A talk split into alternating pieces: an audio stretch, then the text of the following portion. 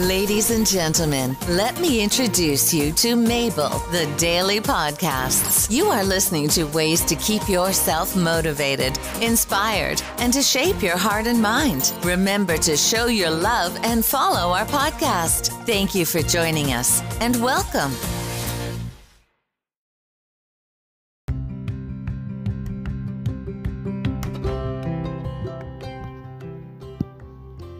Why do you keep getting manipulated by your adult child?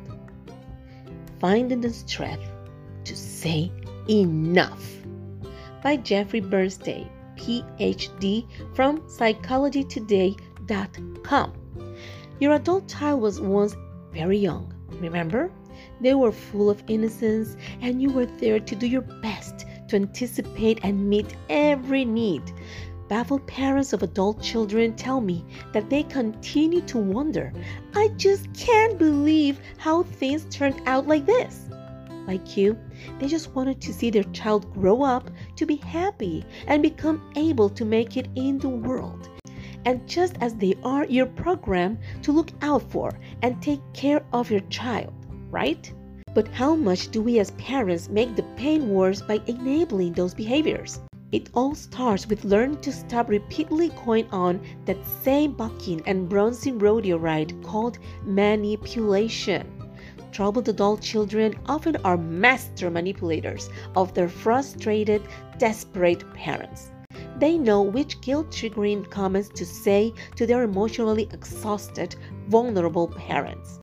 If you hadn't have made me go to that school, I would not have the problems I do. Okay, great. If you're not going to help me, then I will just end up on the street and die. You're the reason I don't believe in myself because all you do is invalidate me. All you do is tell me to get a job, stop pressuring me, or I will end up killing myself. But that deeply formed programming lying within your brain may not serve you best when your child becomes an adult who has turned to manipulative behaviors with you. When life does not turn out well for a struggling adult child, it is painful. But how much do we as parents make that pain worse by enabling those behaviors? Troubled adult children are master manipulators of their frustrated, desperate parents. They know which guilt triggering comments to say to their emotionally exhausted, vulnerable parents, like this If you hadn't made me go to that school, I would not have the problems I do.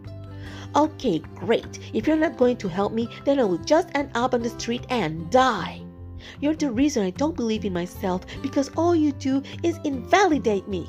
All you do is tell me to get a job. Stop pressuring me or I will end up killing myself.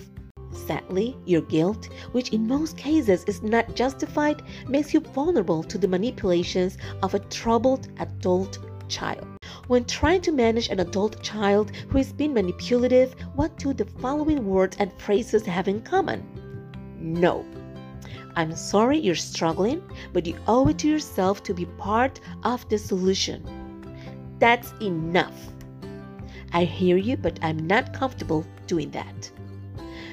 My having money has nothing to do with whether or not it is best to give it to you.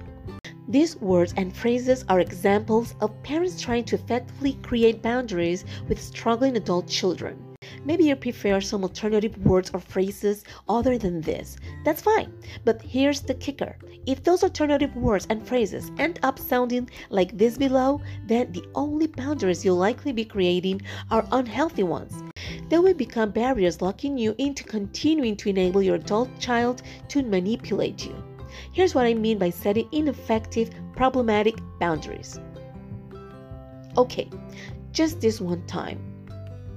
You're right, it's all my fault. I'm sorry. I loaned this to you, but I really hope you will pay me back this time. Why do you hate me so much? This post is not about throwing struggling adult children under the bus. Adult children who struggle need love and support. But I have seen too many smart parents work too hard by letting their emotions get the best of them. This is because they get outsmarted by adult children who manipulate them. Being a parent of a struggling adult child can be highly stressful. Yes, I realize that tragic things happen to all of us, such as sudden health issues, car accidents, or traumas of one kind or another. But rescuing an adult child from a lifestyle of misguided blame and intentional self sabotage is impossible for any parent. Not clear what I mean? Here are some examples. A sudden crisis text or call demanding or guilting you to give them money because of their haphazard financial management. Angrily lashing out at you with a failing short term memory and forgetting all you've done in the past unfairly blaming you for not giving or doing enough compared to what you did do for their siblings being in denial about a substance abuse problem or outright addiction, and blaming you for stressing them out and making them use alcohol or drugs. Neglecting your grandchildren and telling you to help or letting you discover the issues without being appreciative. Example Don't you even care about your grandchildren? Coming to you for support, complaining because they are with a toxic, manipulative relationship partner. Then, like a SWAT team leader, you rush in to be supportive, and then there's a return for more abuse from the toxic partner. Adding salt to your wound, your adult child's memories lapses yet again, and it turns out you have never been helpful. And guess what? You are now the one to blame for the relationship problems.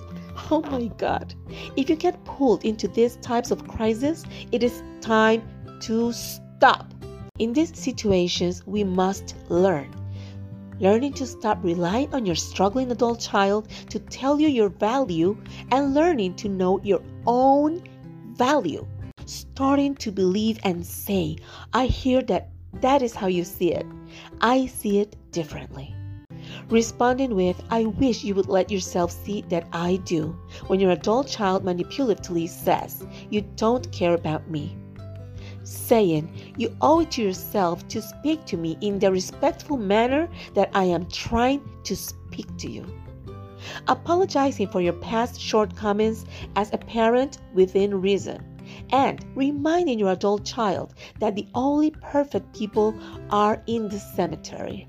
They must learn to respect and appreciate you the same way you love and respect them.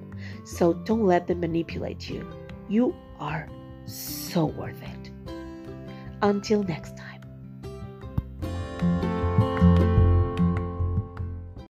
You can reach me at Mabel Morales 824 at gmail.com.